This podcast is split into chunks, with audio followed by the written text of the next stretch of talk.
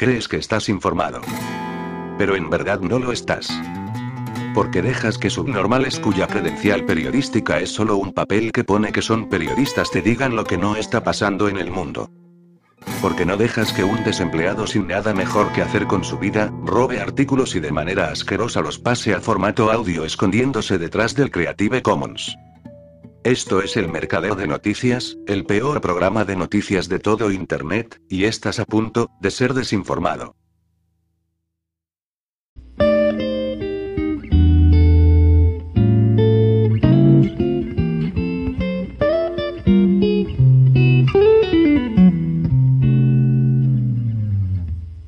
Suecia prohíbe definitivamente la aplicación de la vacuna de Moderna a los menores de 31 años. Hasta ahora la suspensión de dicha vacuna era temporal y debía terminar el 1 de diciembre. Finlandia, Islandia y Dinamarca han adoptado medidas similares. Noruega aconseja a los hombres menores de 30 años que no se vacunen con Moderna. La prohibición sigue a la que ya se impuso hace meses a la vacuna de AstraZeneca por sus graves efectos adversos. Durante meses la vacuna de Moderna ha estado bajo escrutinio debido a los datos que muestran que los hombres jóvenes que la reciben tienen un mayor riesgo de miocarditis, una inflamación del músculo cardíaco, y pericarditis, una inflamación del saco que rodea el corazón. El Instituto Sueco de Salud Pública dijo que los datos no publicados que relacionan la vacuna moderna con los dos problemas de salud significan que existe un mayor riesgo de efectos secundarios como la inflamación del músculo cardíaco o del pericardio. Sin embargo, los datos no se han hecho públicos. En respuesta a las preocupaciones sobre la vacuna de Pfizer, en su declaración de concesión de la aprobación, la FDA había dicho que los datos demuestran un aumento de los riesgos, en particular dentro de los siete días de la segunda dosis. El riesgo observado es mayor en los hombres menores de 40 años que en las mujeres y los hombres mayores. El riesgo observado es mayor en los varones de entre 12 y 17 años, dijo la FDA. La agencia señaló que algunos individuos requieren apoyo de cuidados intensivos y que aún no se dispone de información a largo plazo sobre los riesgos.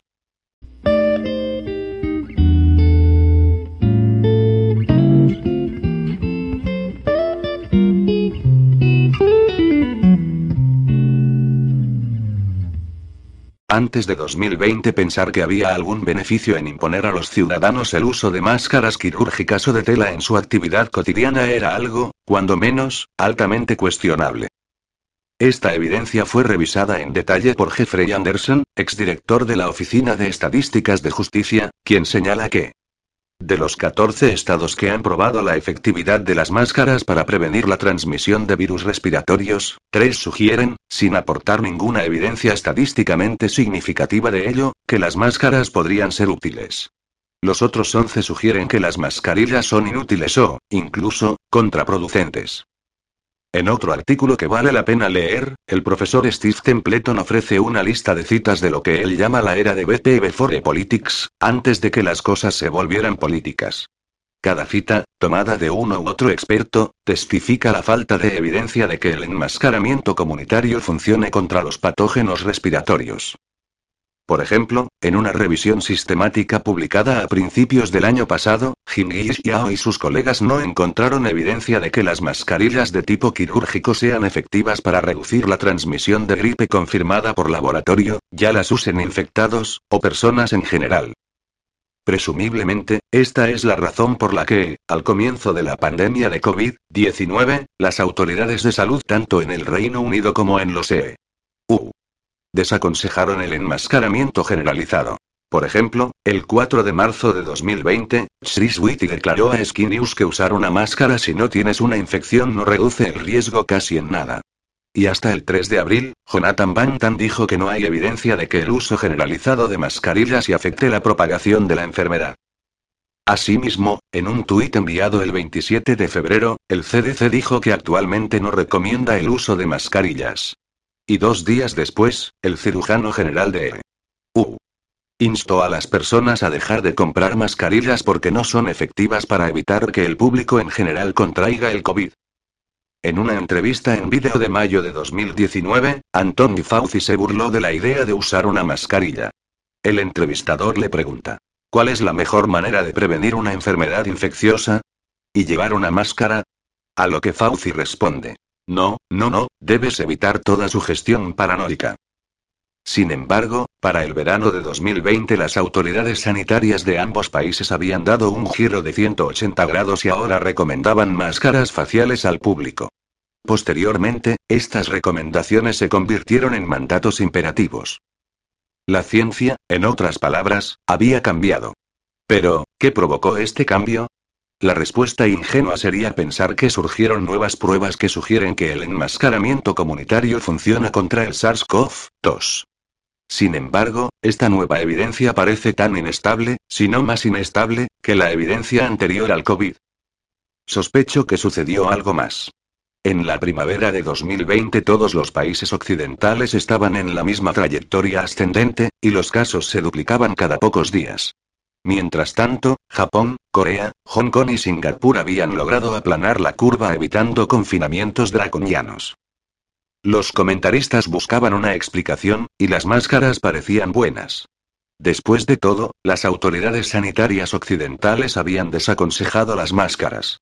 Sin embargo, muchos asiáticos orientales las habían usado durante años.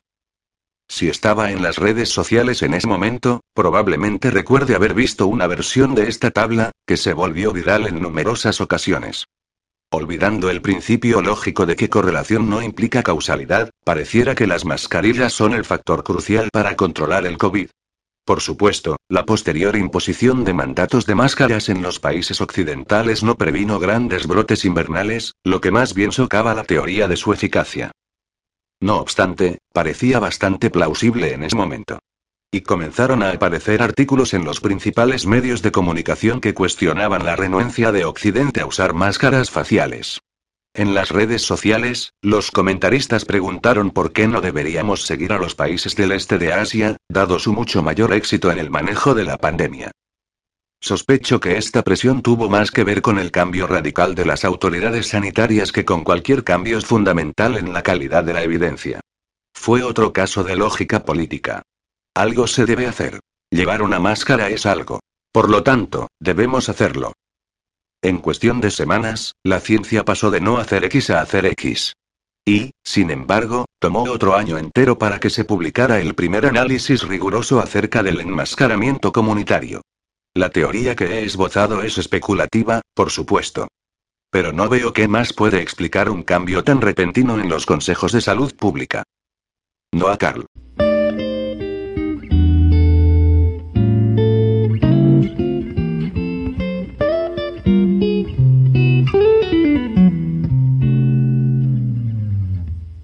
El viernes el canciller austríaco, Alexander Schallenberg, y el ministro de Sanidad, Wolfgang Muckstein, anunciaron nuevas restricciones sanitarias, que se impondrán en cinco niveles. No habrá un nuevo confinamiento a escala general para toda la población, como en otoño del año pasado, pero sí medidas más estrictas para las personas no vacunadas. Schallenberg, del Partido Popular Austríaco, lo explicó con una falsedad característica. Debe quedar claro para todas las personas no vacunadas que no solo son responsables de su propia salud, sino también de la de sus semejantes. El sistema sanitario está sobrecargado, porque todavía hay demasiados indecisos y procrastinadores que no quieren vacunarse. A partir del nivel 3, cuando la tasa de ocupación de las unidades de cuidados intensivos supere el 20%, 400 camas, la prueba de antígenos pierde su validez en toda Austria. Eso significa que solo podrán viajar a cualquier lugar las personas que se hayan vacunado, las que se hayan recuperado o las que tengan la prueba PCR en vigor. La novedad desde el viernes es que esta medida entra en vigor inmediatamente, cuando se supera el valor límite. La cuarta fase del plan entrará en vigor cuando la tasa de ocupación sea del 25% o se ocupen 500 camas de cuidados intensivos. Las personas no vacunadas tendrán prohibida la entrada a restaurantes, hoteles, eventos, instituciones culturales, instalaciones de ocio o eventos deportivos. Esto también se aplica si se presenta una prueba negativa, ya sea una prueba de antígeno o una PCR. La quinta etapa comienza cuando la ocupación de las unidades de cuidados intensivos supere las 600 camas, o el 30%. Esta etapa conlleva restricciones de salida para los no vacunados y el confinamiento conocido de las fases anteriores de la pandemia. No se permitirán salidas en su vida privada a los que no se vacunen, salvo en casos excepcionales. Solo se les permite ir a hacer la compra a la tienda o de camino al trabajo. Los niveles de alerta dependen, pues, de las camas existentes en los hospitales. Basta que los recortes presupuestarios amplíen o reduzcan dicho número, para que los recalcitrantes queden en arresto domiciliario, como los delincuentes.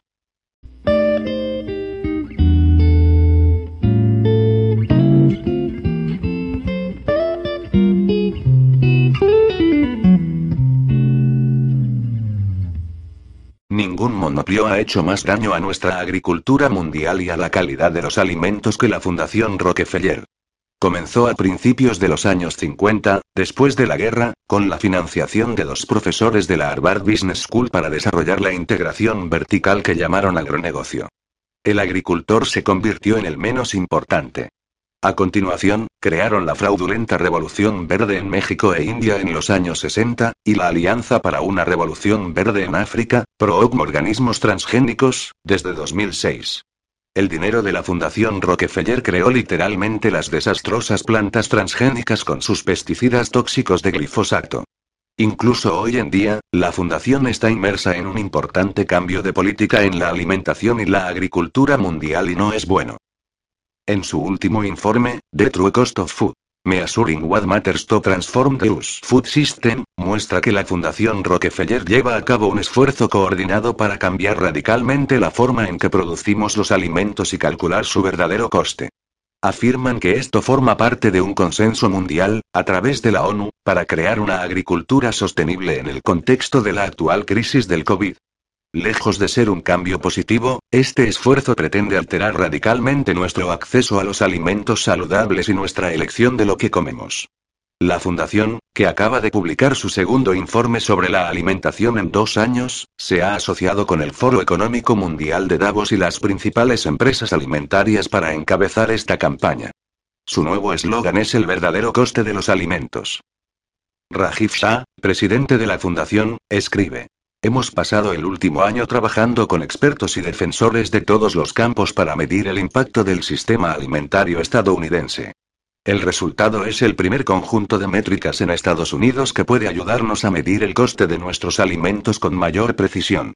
Con este nuevo análisis, los gobiernos, los defensores, los productores de alimentos y los individuos están mejor equipados para transformar nuestro sistema alimentario para que sea más nutritivo, regenerativo y equitativo.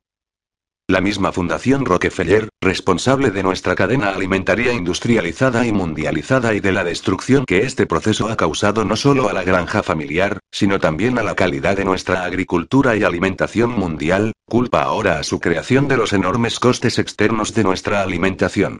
Sin embargo, escriben como si la culpa fuera del avaricioso agricultor familiar y no de la agroindustria.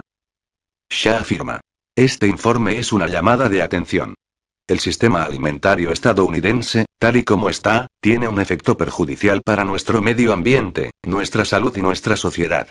Según el estudio Rockefeller de Shah, la configuración actual del sistema alimentario estadounidense ha provocado costosas repercusiones en la salud de las personas, la sociedad y el planeta. El calentamiento global, la reducción de la biodiversidad, la contaminación del agua y del aire, el desperdicio de alimentos y la alta incidencia de enfermedades relacionadas con la dieta son las principales consecuencias no deseadas del actual sistema de producción. Esto es un mal presagio. El estudio añade.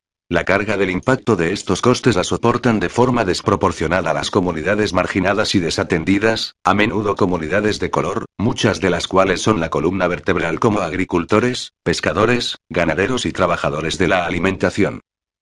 Basándose en un grupo holandés, la Fundación True Price, el informe calcula que el coste real del sistema alimentario estadounidense no es el de los 1,1 billones de dólares que los estadounidenses gastan en alimentos cada año, sino más bien el de al menos 3,2 billones de dólares anuales si se tiene en cuenta su impacto en la salud de las personas, los medios de vida y el medio ambiente.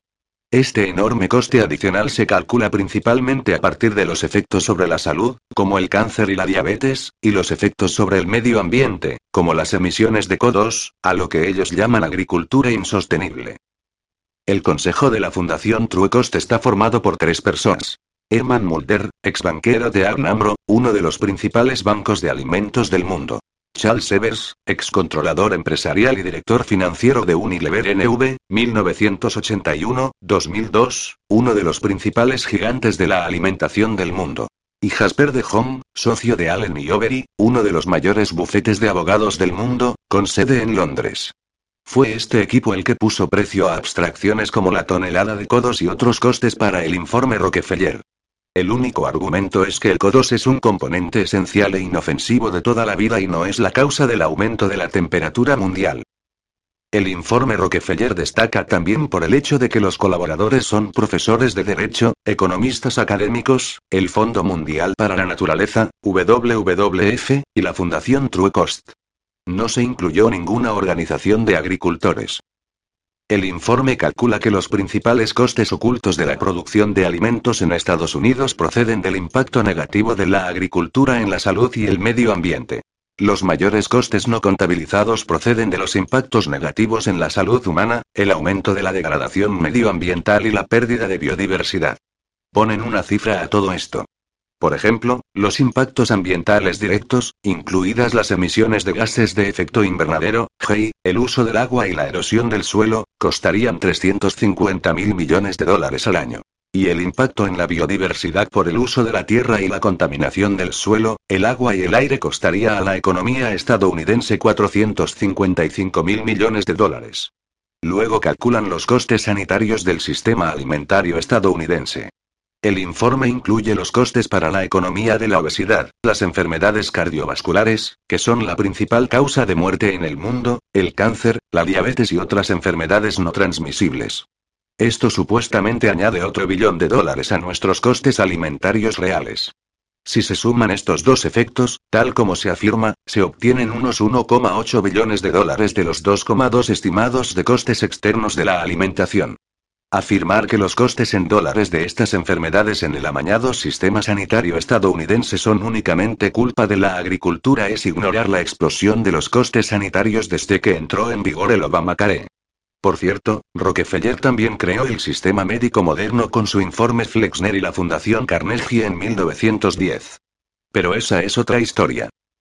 Es innegable que la producción de alimentos de la agroindustria industrializada en Estados Unidos desde la década de 1950 ha convertido la otrora productiva granja familiar en un apéndice empresarial de un sistema de granjas industriales, monopolios de semillas transgénicas y agroquímicos como Monsanto Bayer y DuPont Dow, Corteva, enormes operaciones de sacrificio como Tyson y Smithfield Foods, y minoristas como Walmart o Whole Foods.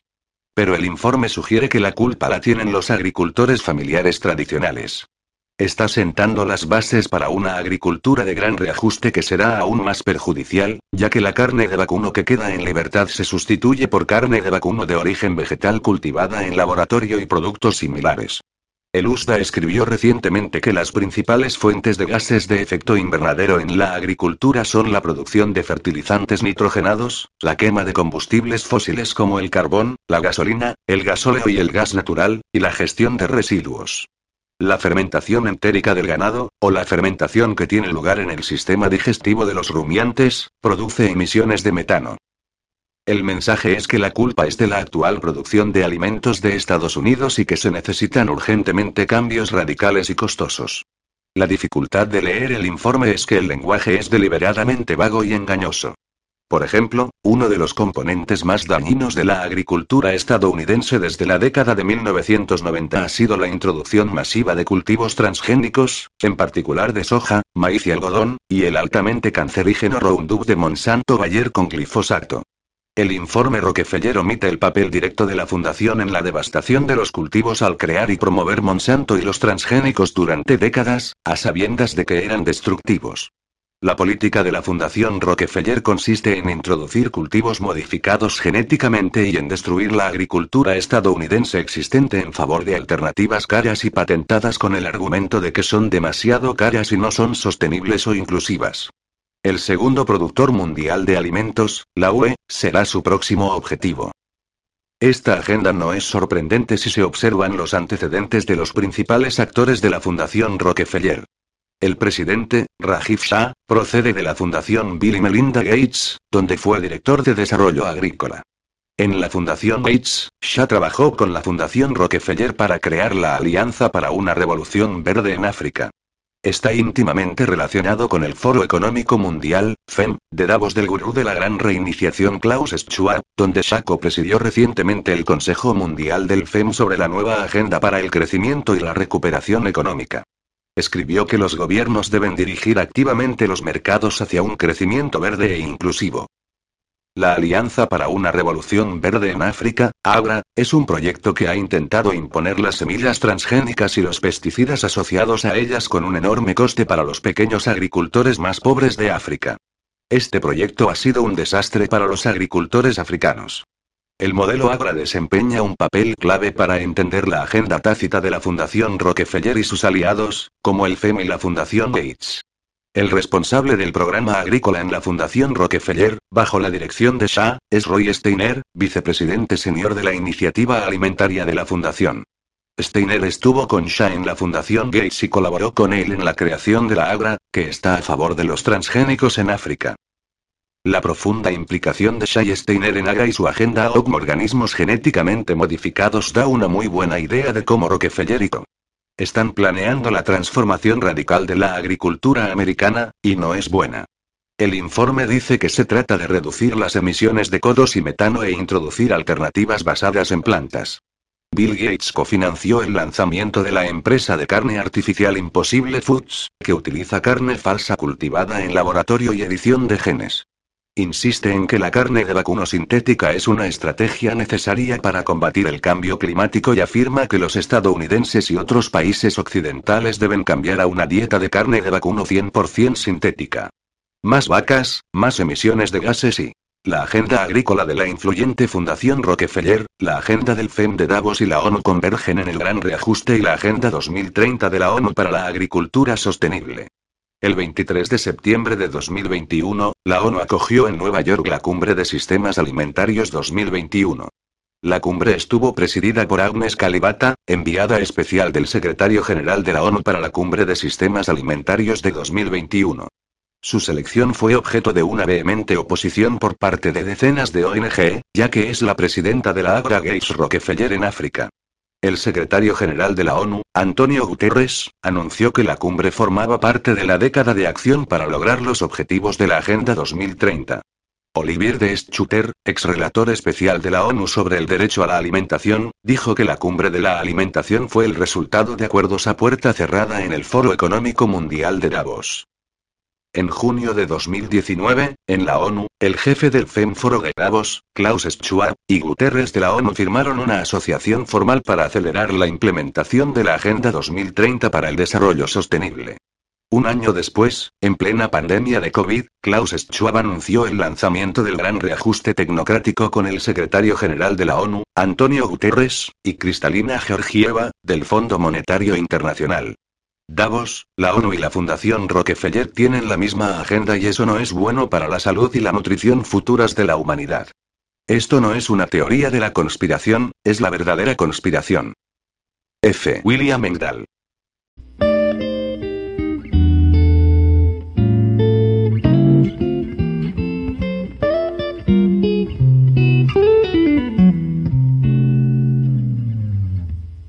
El ejército austríaco ha anunciado que Europa podría sufrir un gran apagón eléctrico por tiempo indefinido. En agosto la ministra de Defensa austríaca, Claudia Tanner, supervisó unas maniobras militares para responder a un gran apagón eléctrico. La cuestión no es si habrá un gran apagón, sino cuándo, asegura la ministra. El gobierno de Viena ha lanzado una campaña de información sobre el posible apagón eléctrico en Europa, con publicidad en los medios y la difusión de más de 6.000 carteles repartidos por todo el país con el título ¿Qué hacer cuando todo se detiene? Los militares recomienda tener en casa reservas suficientes al equivalente a dos semanas de acampada, así como pactar de forma previa con familiares y amigos un punto de encuentro y sentar las bases de una red de cooperación vecinal. Las causas para una posible caída del sistema eléctrico en Europa son muchas, desde fallos técnicos, sobrecargas por picos de demanda, desajustes en el sistema o incluso causas atmosféricas. La pandemia sirvió de ensayo para este tipo de operaciones militares de ingeniería social. El ejército de Austria informó en 2017 de la amenaza de una posible pandemia como la del coronavirus. El mismo proceso de análisis de datos que se usó para prever la pandemia, recalca el coronel Pierre Kugelweis, es la base para los extensos preparativos de las Fuerzas Armadas frente a los efectos de un posible apagón. Hace unas semanas Facebook, Instagram y otras redes sociales sufrieron una interrupción del servicio que duró varias horas. Esos mismos días, Reino Unido sufrió una crisis de desabastecimiento que ocasionó que algunas personas no pudieran acceder a servicios básicos. Ahora, el desabastecimiento de microchips unido a la subida de precio de la energía, el encarecimiento de las materias primas y los problemas con el transporte amenazan la campaña comercial del Black Friday.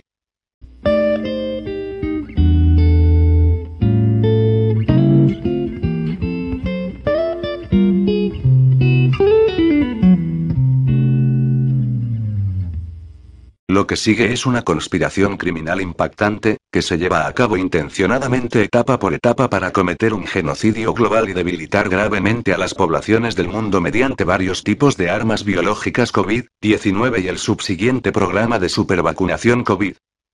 Dada la enorme profundidad y la amplitud de este plan global para matar y barra o herir deliberadamente a tantos seres humanos como sea posible, está claro que cada gobierno importante, institución globalista, empresa de la lista Fortune Mil y organización no gubernamental, especialmente la atención sanitaria, que está controlada por la cábala globalista del nuevo orden mundial debe haber tenido conocimiento previo de este esquema criminal altamente complejo. Por lo tanto, cada uno sigue siendo un co-conspirador no acusado en la mayor ola de crímenes jamás perpetrada contra toda la raza humana.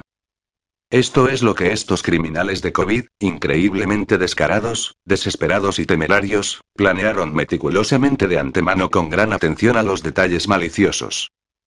1. En primer lugar, los criminales de COVID lanzaron de forma bastante sigilosa y estratégica una serie de armas biológicas por todo el planeta en las principales áreas metropolitanas donde se había producido el despliegue militar del 5G a lo largo de 2019.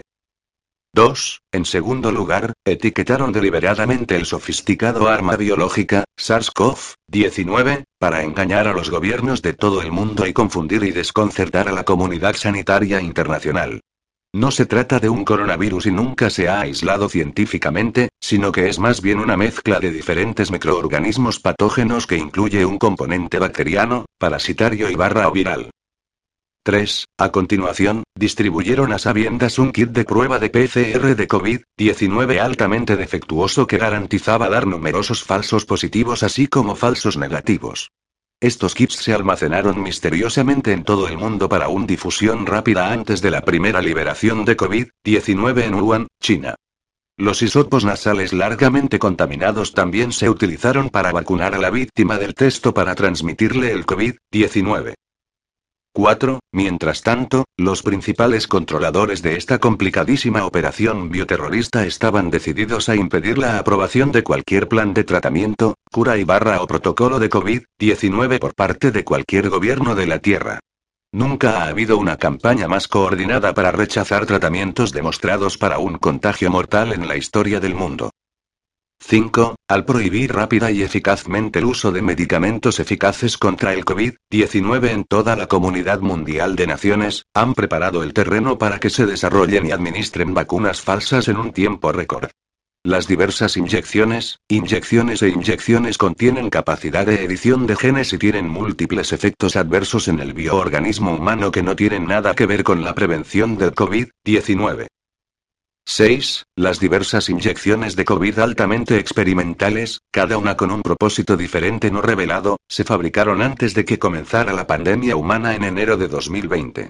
A continuación, se distribuyeron a países preseleccionados para su administración a determinadas líneas de sangre con el fin de producir, hasta el momento, efectos adversos aún desconocidos.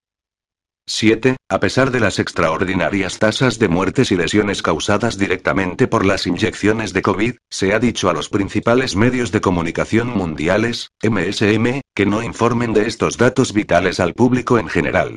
En cambio, se utilizó a los medios de comunicación para pregonar el falso éxito de las vacunas y venderlas a todos los habitantes del planeta como si hubiera un mañana. 8. De esta manera, se coaccionó a personas sin conocimiento y sin información para que recibieran una vacuna no aprobada que estaba catalogada como utilización de uso de emergencia únicamente. Este modelo universal de engaño, vacuna por consentimiento no informado, fue parte integral del despliegue de los programas de vacunación en todo el mundo. 9. Incluso los niños están recibiendo ahora las extremadamente peligrosas y mortales vacunas COVID-19, muchos de ellos sufren inflamación del corazón, entre otros síntomas graves y dolencias. El coágulo de sangre, a menudo mortal, se hace más evidente cada día, al igual que otros efectos adversos graves que se producen tras la vacunación con una frecuencia cada vez mayor. Mientras tanto, los informes de los medios de comunicación sobre los riesgos reales siguen siendo prácticamente inexistentes. 10. Especialmente durante las primeras etapas de esta pandemia planificada, la respuesta médica estándar fue no emitir pautas de tratamiento para el COVID-19 antes de la hospitalización. Este enorme fracaso institucional no tiene precedentes tanto por su alcance como por su magnitud. Retener deliberadamente los tratamientos que salvan vidas y los medicamentos adecuados fue el verdadero eje de este plan para cometer un genocidio. 11. En cuanto se producía una hospitalización, los protocolos médicos que se administran de forma rutinaria se convierten en la causa principal de la muerte, no del COVID-19. Los médicos de todo el mundo se quejaron como nunca antes en la historia de que los tratamientos médicos eran gran parte del problema. Y ciertamente no eran parte de la solución. El resultado planeado fue una matanza de la población mundial inducida por los medicamentos, durante la cual las muertes iatrogénicas, y la enfermedad de COVID, se produjeron en cifras récord. 12. Al igual que la pandemia de la gripe española de 1918, es claramente la respuesta médica premeditada la responsable de la alta tasa de mortalidad entre los ancianos y los que tienen múltiples comorbilidades. En 1918, fue la combinación letal de la aspirina y la morfina las que contribuyeron a la muerte de más de 100 millones de personas en todo el mundo.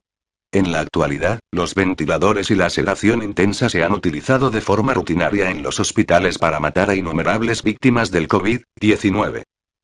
13. Todo indica que un libro de juego genocida similar ha sido utilizado en 2020 y más allá del interés de despoblar el planeta y poner a los vacunados con COVID bajo completo control. La cuestión crucial aquí es que solo el 10% de las muertes y lesiones causadas por las vacunas se reportan normalmente, por lo que sabemos que las tasas de mortalidad por COVID-19 y las lesiones por inyección de COVID son en realidad mucho, mucho peor de lo que se infiere. La lista anterior de ejemplos de flagrante negligencia médica, actos criminales de negligencia gubernamental y maquinaciones infames perpetrados por la OMS, BMGF y Big Pharma, en particular el catastrófico despliegue de las vacunas COVID-19, confirma la transparente intención de cometer un genocidio.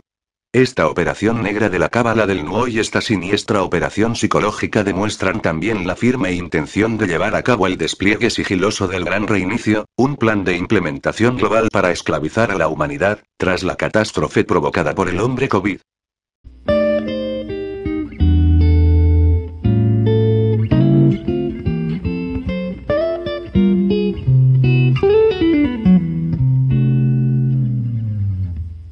La etiqueta de terrorista es, como todas las demás, etiquetas, una marca política de quita y pon. Quien etiqueta es quien tiene el poder de hacerlo. Son terroristas los que el gobierno incluye en una lista negra porque no sujetos incómodos y molestos. Pero en cuando dejas de serlo, sales de la lista con un decreto posterior, publicado en el Boletín Oficial del Estado por los mismos que publicaron el anterior. Solo hay una excepción. El gobierno nunca es terrorista, ni siquiera el de Israel, que desde 1948 ha hecho del terrorismo de Estado una política de Estado. Israel incluye a las ONG que defienden los derechos de los palestinos en su listado de organizaciones terroristas. Entre ellas están Adameer, ALAC, el Centro Visan de Investigación y Desarrollo, Defensa de los Niños Internacional Palestina, la Unión de Comités de Trabajo Agrícola y la Unión de Comités de Mujeres Palestinas. El Ministerio de Defensa israelí dijo que estaban vinculados al Frente Popular para la Liberación de Palestina, FPLP, un movimiento político secular con un brazo armado que ha llevado a cabo ataques contra Israel en el pasado, según The Guardian, asterisco. El truco pseudo legal que ampara este tipo de prácticas es muy conocido en todas partes. En realidad tales organizaciones son los brazos de otras. Actúan bajo la apariencia de organizaciones de la sociedad civil, pero en la práctica pertenecen y constituyen una rama de la dirección del FPLP, cuya actividad principal es la liberación de Palestina y la destrucción de Israel, dice el Ministerio de Defensa israelí. Están controladas por altos dirigentes del FPLP e incorporan a sus miembros, algunos de los cuales han participado en actividades terroristas. Esas organizaciones son una fuente central de financiación del FPLP y reciben grandes sumas de dinero de países europeos y organizaciones internacionales, añade el Ministerio de Defensa. Las organizaciones que defienden los derechos de los palestinos han recibido fondos de los Estados miembros de la UE, la ONU y otros donantes, señala The Guardian. Se trata, pues, de cortar otra fuente de financiación de los palestinos para que no circule otros mensajes que los que difunden los sionistas.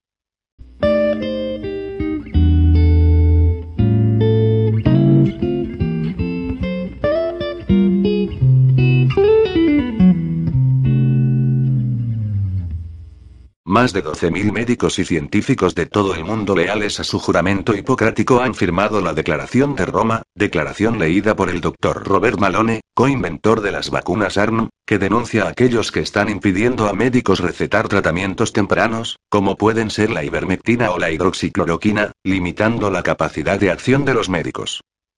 Estas políticas y restricciones pudieran constituir crímenes de lesa humanidad. Con ellas se ha hecho creer a la población que el COVID-19 no tiene tratamiento, cuando realmente existen múltiples terapias efectivas y seguras capaces de reducir la severidad de la enfermedad y el riesgo de morir por ella. Gracias a médicos que se animaron a administrar terapias tempranas a sus pacientes con exitosos resultados ha quedado en evidencia que gran parte de las muertes etiquetadas como COVID se debieron a casos de mala praxis por protocolos a nivel mundial. Estos protocolos implicaron negarle adecuada atención temprana a los pacientes que contraían el virus para luego internarlos cuando el cuadro ya se había agravado fatalmente. El texto de la declaración es. Nosotros, los médicos del mundo, unidos y leales al juramento hipocrático, reconociendo la encrucijada en que se halla la profesión de la medicina tal como la conocemos, estamos obligados a declarar lo siguiente por cuanto es nuestra máxima responsabilidad y deber defender y restaurar la dignidad, la integridad, el arte y la ciencia de la medicina. Por cuanto existe un ataque sin precedentes a nuestra capacidad para cuidar a nuestros pacientes. Por cuanto los responsables de políticas públicas han optado por forzar una estrategia de tratamiento de talla única que resulta en enfermedades y muertes innecesarias, en lugar de defender los conceptos fundamentales del enfoque individualizado y personalizado de la atención al paciente, que ha demostrado ser seguro y más eficaz.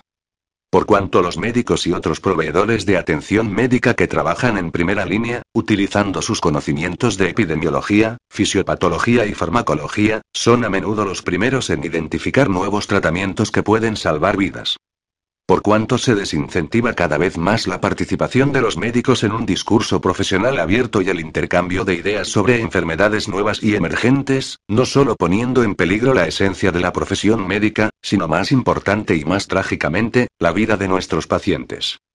Por cuanto a miles de médicos se les impide brindar tratamiento a sus pacientes como resultado de las barreras impuestas por las farmacias, hospitales y agencias de salud pública, lo que deja a la gran mayoría de proveedores de atención médica impotentes para proteger a sus pacientes frente a las enfermedades. Los médicos ahora están aconsejando a sus pacientes que simplemente se vayan a casa, permitiendo que el virus se replique, y regresen cuando su enfermedad empeore, lo que resulta en cientos de miles de muertes innecesarias de pacientes debido a la falta de tratamiento. Por cuanto esto no es medicina. Esto no es atención médica y estas políticas pudieran constituir crímenes de lesa humanidad. Se resuelve que debe restablecerse la relación médico-paciente.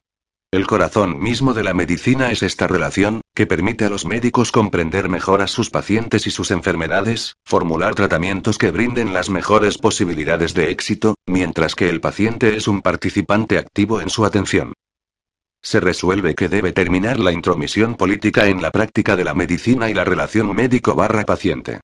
Los médicos, y todos los proveedores de atención médica, deben tener la libertad de practicar el arte y la ciencia de la medicina sin temor a represalias, censura, difamación o acción disciplinaria, incluida la posible pérdida de licencias y privilegios hospitalarios, pérdida de contratos de seguro e interferencia de entidades gubernamentales y organizaciones, que, además, nos impiden atender a los pacientes que lo necesitan.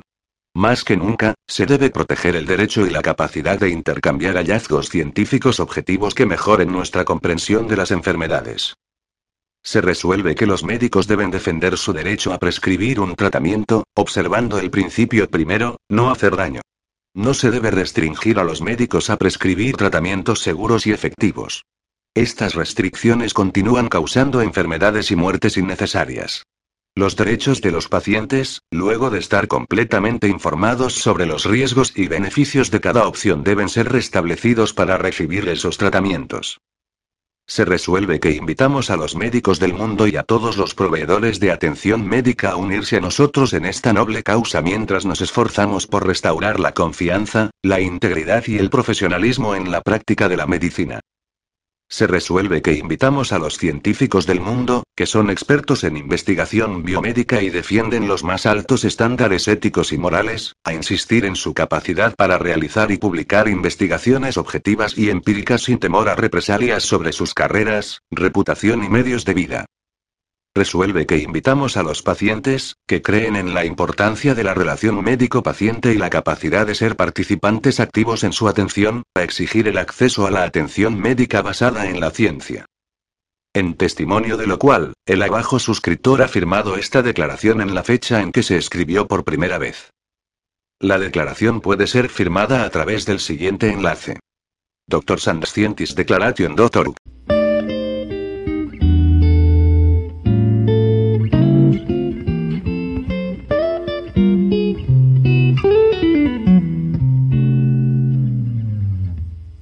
El filósofo Giorgio Agamben se ha consolidado, desde el primer confinamiento, como uno de los únicos verdaderos intelectuales europeos, en el sentido que el término tuvo desde la segunda mitad del siglo XIX hasta los años 70. Un filósofo no nace ni se forma en una torre de marfil, sino en medio de sus conciudadanos y en interacción con ellos. Su conocimiento, su reflexión, no se desarrolla en las nubes, sino en el mundo de los hombres, y debe servir para dar cuenta de él y comprenderlo mejor. A la inversa, un filósofo no es un mago, un profeta, que define lo bueno y dice lo correcto sobre la base de opciones subjetivas. Si Agamben tomó partido en el asunto COVID, fue como filósofo, basándose en los conceptos que había desarrollado en el curso de sus análisis, y en primer lugar el concepto de nuda vida. Al principio fue Foucault y su concepto de biopoder. A partir del siglo XVIII, la evolución política no se dirigió, en contra de lo que proclamaba la Ilustración, hacia una mayor libertad, sino al contrario, hacia el totalitarismo.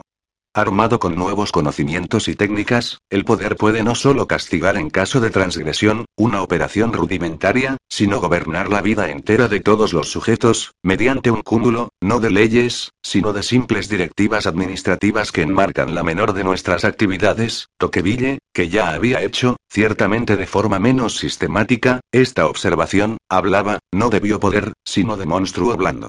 Pero el análisis Foucaultiano solo puso en cuestión el poder del Estado, y sus seguidores están ahora esencialmente en el campo liberal, y siguen la corriente políticamente correcta. Entre ellos no se alza ninguna voz para defender nuestras libertades concretas. Agamben, en cambio, analiza el verdadero poder, que es el del neoliberalismo, y hace oír su protesta contra un biopoder, poder sobre la vida, que ahora es solo un tanatopoder, poder de la muerte. El objetivo de hacer vivir, justificación de toda la empresa totalitaria, es ahora solo la máscara de hacer morir. No se puede evitar pensar en el poder nazi, que pasó del espacio vital, hacer vivir a los alemanes, a los campos de concentración y a la agresión contra la URSS, hacer morir a los no arios. El poder médico desempeña aquí un papel fundamental. Es cierto que la medicina ya era un brazo armado del poder a finales del siglo XVIII. Permitía, de forma económica, sin sacar los tanques a la calle, disciplinar a la población medicalizando la vida, desde el nacimiento hasta la muerte. Pero lo inédito de la crisis de COVID es que ejerció su función mediante la negativa a tratar, impuesta por el poder político, organizando así la mortalidad atribuida a COVID. El poder pudo así operar en bucle, y de manera absoluta. Apoyándose en el número de muertos así obtenido, propagó obsesivamente el miedo a morir, lo que llevó a la aceptación de todas las medidas liberticidas. El paralelismo con la mafia, que extorsiona imponiendo su protección contra los abusos que ella misma comete, es evidente. La política, en el sentido de los debates e intercambios de ideas sobre la mejor manera de resolver los problemas de una comunidad, ha desaparecido así, para ser sustituida por una única pregunta. ¿Cómo evitar morir? La vida social, afectiva y cultural, todo lo que conforma el bios, ha desaparecido ante el imperativo de la Zoe, la vida cruda, biológica, la nuda vida de Agamben. Ahora, en el opúsculo de Agamben Guerra Civil, publicado en 2015, basado en dos seminarios celebrados en 2001, encontramos una alegoría, o una premonición exacta de la situación actual. En la segunda parte del libro, Agamben examina el Leviatán de Obes a partir de su famoso frontispicio de 1651, que representa a un rey con una espada en una mano y un báculo de obispo en la otra, símbolos de los poderes temporal y espiritual, de pie sobre un paisaje del campo que rodea una gran ciudad. A Agamben le sorprende que esta ciudad, como el campo, esté vacía de habitantes. Pero si se observa con más detenimiento, se advierte que en la parte derecha de la ciudad, izquierda para el lector, la zona del poder político, hay guardias armados, y en la parte izquierda, la zona del poder religioso, hay dos figuras cerca de la catedral, que hay que examinar con una lupa para darse cuenta de que son dos médicos de la peste, reconocibles por sus máscaras de largos picos. Puede sorprender que los médicos, que tratan el cuerpo, aparezcan del lado de las autoridades religiosas. Una notable anticipación de nuestros tiempos, en los que la supervivencia del cuerpo ha sustituido a la del alma, y la figura del médico ha suplantado a la del sacerdote. El pueblo está, pues, ausente, representado solo por las fuerzas que aseguran su sumisión al poder. ¿Cómo no pensar en los dos ciclos que hemos vivido recientemente? Primero, en 2018-19, la revuelta de los chalecos amarillos, sofocada por la policía, armada, en vez de con mosquetes, con escopetas y lanzadores de pelotas de caucho. Luego, en 2020-21, el terror covidiano, administrado por los medios de comunicación y los médicos de plato. Estos últimos han sustituido a los generales de escena de la guerra del Golfo, ¿es esto un progreso? En 2003, fue necesaria la guerra para imponer un sistema de información totalitario en el que todos los medios de comunicación, todos los canales, escuchaban lo mismo. Hoy, la censura puede imponerse sin ningún problema incluso en tiempos de paz. Pasar de los generales de etapa a los médicos de etapa es, por el contrario, una verdadera escalada de totalitarismo. Así que este es nuestro paisaje después de la batalla. Un régimen en el que la política y los ciudadanos han desaparecido. Todo lo que queda es, en palabras de Agamben, una multitud disuelta, masas atomizadas y no organizadas, los partidos políticos ya no las representan, invisibles, de las que solo quedan las máscaras, al igual que, del gato de Cheshire, solo la sonrisa, o más bien la mueca. Solo la policía puede moverse libremente, solo los médicos de plató tienen derecho a hablar. Así, la democracia residual de los COVID solo se compone de los dos tipos de perros guardianes que vigilan al rebaño, que se reduce a ser objeto de represión u objeto de cuidado, o de rechazo de cuidado. Nuestro régimen alcanza así la ademia, ausencia de personas, que se describe en el frontispicio del Leviatán. Esta situación no es realmente patológica, sino que entra en la lógica de la democracia burguesa. El pueblo solo puede actuar a través de sus representantes, y en cuanto estos son elegidos, desaparecen como súbditos y solo tienen que obedecer. Pero hemos llegado al final de esta lógica. El pueblo, que no tiene ningún estatuto jurídico real, ya no está capacitado para elegir a sus representantes, que de hecho están cooptados. La llamada Asamblea Nacional ya no representa nada, y las elecciones presidenciales no son más que un teatro de marionetas cuyos hilos son movidos por los medios de comunicación para distraer a los pacientes potenciales que somos. Lars von Trier fue un profeta cuando en 1994 hizo de su gran hospital, llamado El Reino, la alegoría de todo el país, o más bien de Europa. Será interesante ver qué nos depara la tercera temporada de la serie, prevista para 2022.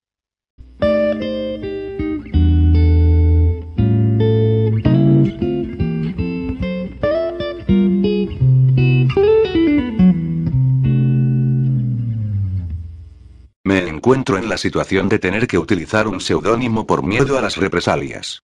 Es posible que esta época está llegando a su fin, ya que los hospitales rechazan impunemente las solicitudes de exención de la vacunación. Probablemente saldré pronto por la puerta, sin nada que perder.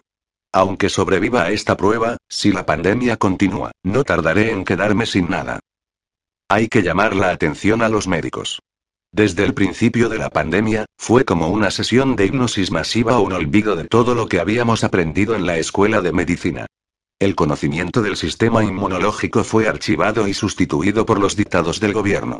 Se prohibió la idea de un tratamiento ambulatorio precoz con medicamentos fuera de etiqueta que pudieran modular el sistema inmunitario.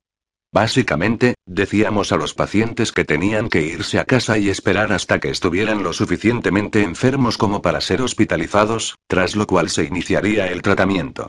Imagínese que se les dice a todos los diabéticos que no hay metformina, glucófago o insulina. ¿Realmente esperaríamos hasta que los pacientes estuvieran en cetoacidosis diabética, y entonces tratarlos solo en el hospital? Esto es una negligencia médica a gran escala. Los médicos hemos renunciado a nuestra formación y a nuestro razonable proceso de pensamiento médico. Hay muchas razones para ello. En primer lugar, era el camino más fácil. En segundo lugar, muchos de nosotros somos empleados y tememos las represalias.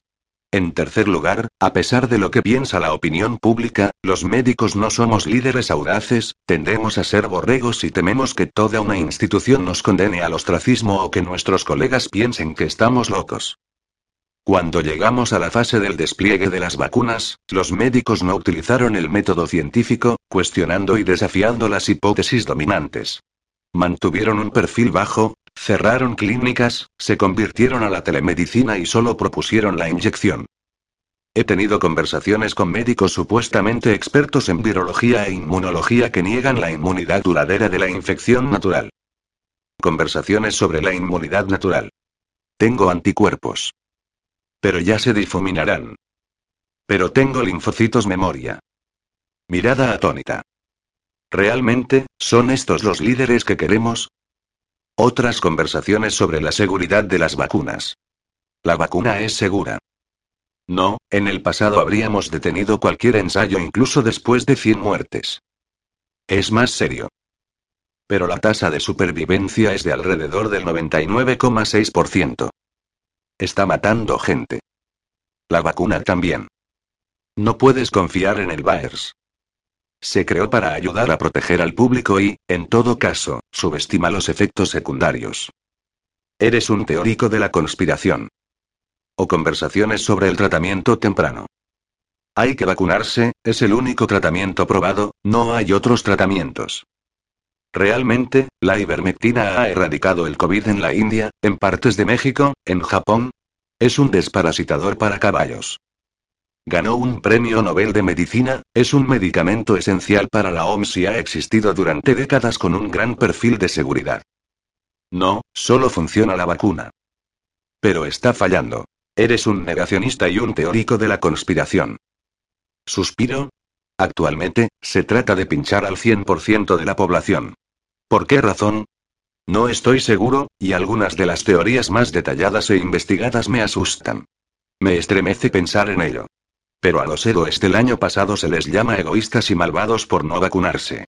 Los sistemas hospitalarios han abandonado la salud de sus comunidades y han ignorado el éxito del tratamiento ambulatorio exitoso temprano en favor de las enormes subvenciones gubernamentales para el tratamiento hospitalario y los cuidados intensivos. El éxito de estos tratamientos no fue grande, pero eso es otro artículo. Hoy, los mismos sistemas hospitalarios dan la espalda a sus propios empleados. Básicamente, los proveedores de atención médica tienen una opción, recibir un disparo o ser despedidos. ¿Cómo ayuda esto? Tanto los vacunados como los no vacunados pueden propagar el virus, por lo que no ayuda a nadie. Solo sirve para que el hospital obtenga más dinero del gobierno al cumplir con las cuotas.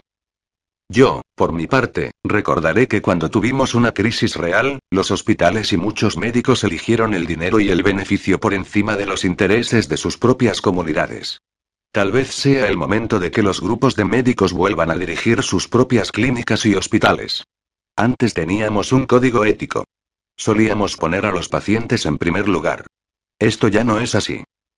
En cuanto a los médicos, los que siguen ciegamente los edictos del gobierno son culpables de una atrocidad moral. Ridiculizar y ridiculizar a los pacientes que han decidido abstenerse a terapia aún experimental es una abominación. Usted dirá que ya no es experimental, a lo que yo respondería que el hecho de que el gobierno se haya saltado sus propias normas de aprobación no lo hace legal ni correcto. Los pacientes tienen convicciones sinceras al hacer su elección. Respeta sus pensamientos. ¿Gritas tanto a los fumadores, bebedores, fornicadores, drogadictos, etc.? No, no lo creo. Creo que elegiste encajar porque te da una sensación de corrección. Y llegar a fomentar la vacunación de niños y mujeres embarazadas es una locura. Hay sangre en las manos de cualquier médico que haga esto. En el caso de los niños, la vacunación no tiene ningún beneficio, sino que es perjudicial. Se servirían mejor a sí mismos y a la sociedad con la inmunidad natural. La vacuna no se ha estudiado en mujeres y sus bebés. Entra en la categoría de embarazo X, desconocido, pero se está empujando a todas estas pobres mujeres sin estudios adecuados. Debería darles vergüenza a los médicos por hacer esto. Ciertamente tengo mucho que responder cuando me encuentre con mi creador, pero esto está en otro nivel. Ruego a los médicos que vuelvan a lo básico, que recuerden toda la epidemiología e inmunología que nos aburrió hasta las lágrimas en la escuela. Investiguen la literatura real y tomen posición. La sociedad necesita que lo hagamos. Incluso si te has vacunado, ayuda a los que están luchando por sus vidas. Levántate contra esta tiranía de las vacunas forzadas. Apoya a los que tienen razones legítimas para rechazar la vacuna. Si no te levantas ahora, ¿quién te defenderá cuando tengas que elegir entre otro refuerzo o tu trabajo? Blaise Edwards, MLE.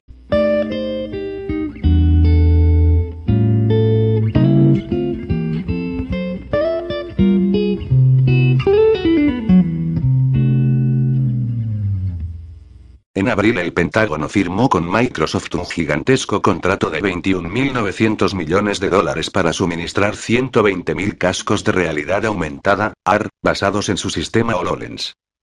La prótesis, llamada Sistema Visual Integrado Aumentado IVAS, estaba especialmente adaptada a los soldados del ejército y debía utilizarse para el entrenamiento y el combate. Equipado con opciones de visión nocturna y térmica, el IVAS integra un despliegue de elementos visuales superpuestos a la vista real, cartografía 3D, así como funciones avanzadas de comunicación e intercambio de información. Algunos prototipos con inteligencia artificial y reconocimiento facial también son capaces de identificar las amenazas. En resumen, un equipo perfecto para el Soldado 2.0. Pero la prótesis de alta tecnología, como suele ocurrir, no está a la altura y falla en lo más elemental. Adolece de problemas de maduración y no es lo suficientemente robusto para su uso sobre el terreno, según William Glasser, jefe del equipo Synthetic Training Environment Cross-Funcional del Pentágono. Es inutilizable en tiempo de lluvia. Además, las baterías que lo alimentan no duran lo suficiente y no son lo suficientemente resistentes al fuego durante el combate. Por lo tanto, el Pentágono dijo que había aplazado las pruebas operativas del IVAS a una fecha posterior, al tiempo que reafirmó que estaba plenamente comprometido con su asociación con Microsoft para avanzar en tecnologías específicas para satisfacer las necesidades operativas de los combatientes. También ha publicado una lista de actualizaciones del programa IVAS ya realizadas desde octubre del año pasado, como las pruebas de clima frío o la integración con vehículos blindados, aunque sin especificar si la suspensión del programa está relacionada con los fallos denunciados.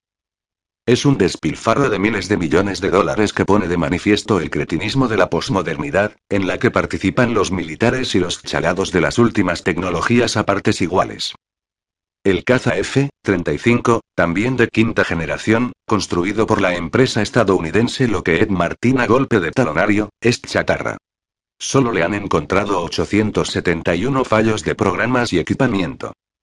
El nuevo helicóptero CH-53K de los marines, otra joya, no puede atravesar una nube de polvo durante más de 70 segundos porque se atasca el rotor.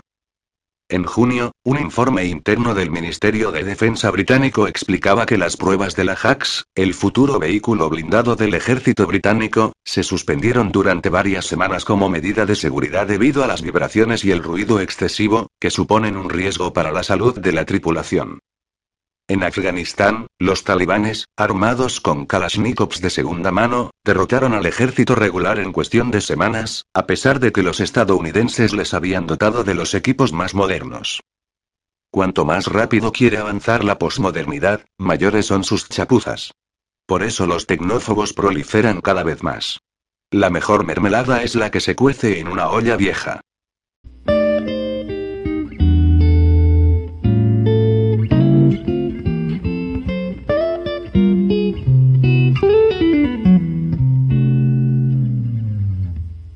Bien, esto ha sido el programa del mercadeo de noticias de día actual, barra, mes actual, barra, año actual.